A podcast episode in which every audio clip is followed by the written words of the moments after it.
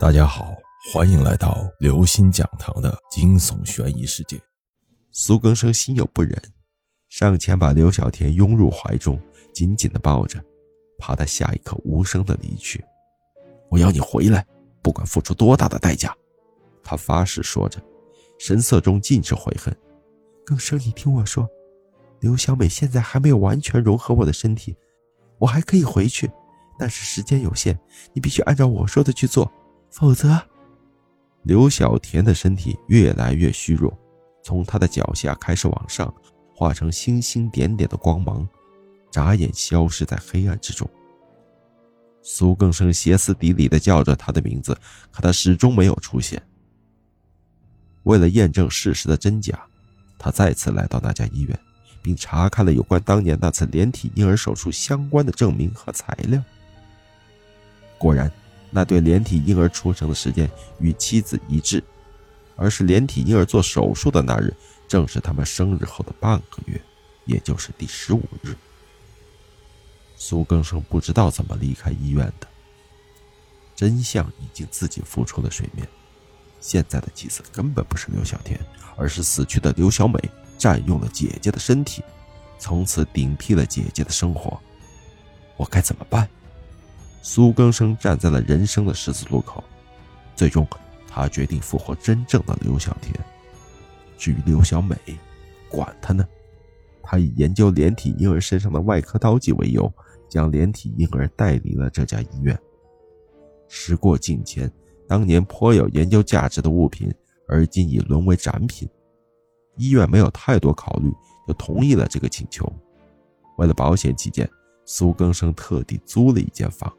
把装着连体婴的容器放到了这里。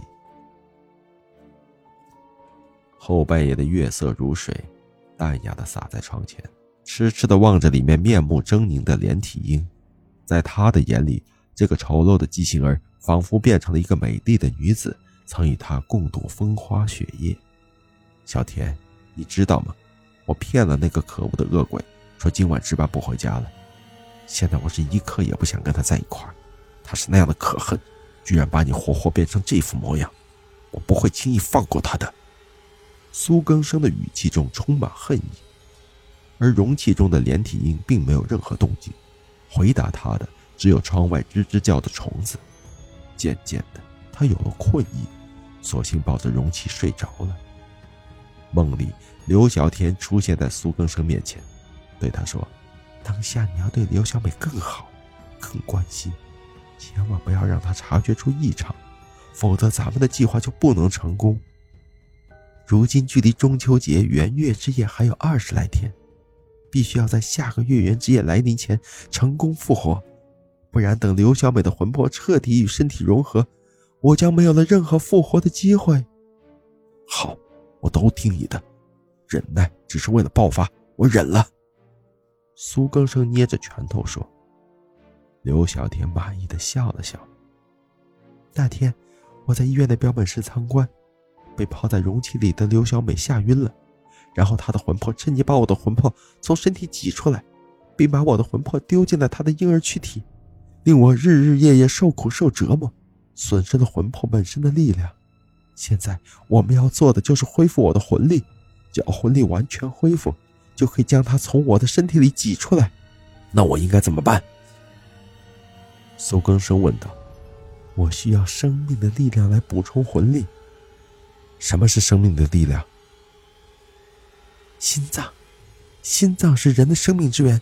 只要你给弄来一些活人，我很快就能恢复魂力。”听得此言，苏更生感觉自己的心脏停跳了一下，他慌忙的摆摆手：“不行不行，这不行！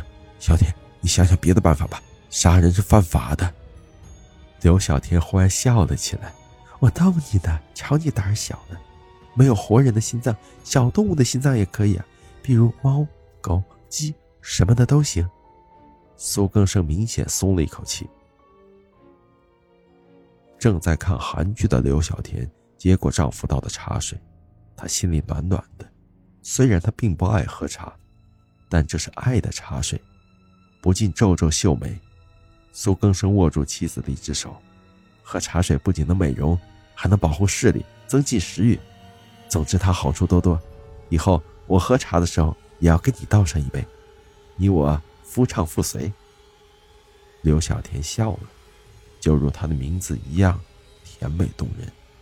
然而苏更生却在心底冷哼了一声：“哼，喝吧，喝吧，到了时候，看你还能不能笑得这么灿烂。”他按照真刘小田的嘱咐，往茶里放了少量的童子尿，这样每天让假刘小田喝一点，既能避免被他发现，又能不知不觉地伤害到他，以便进行调换魂魄的大计。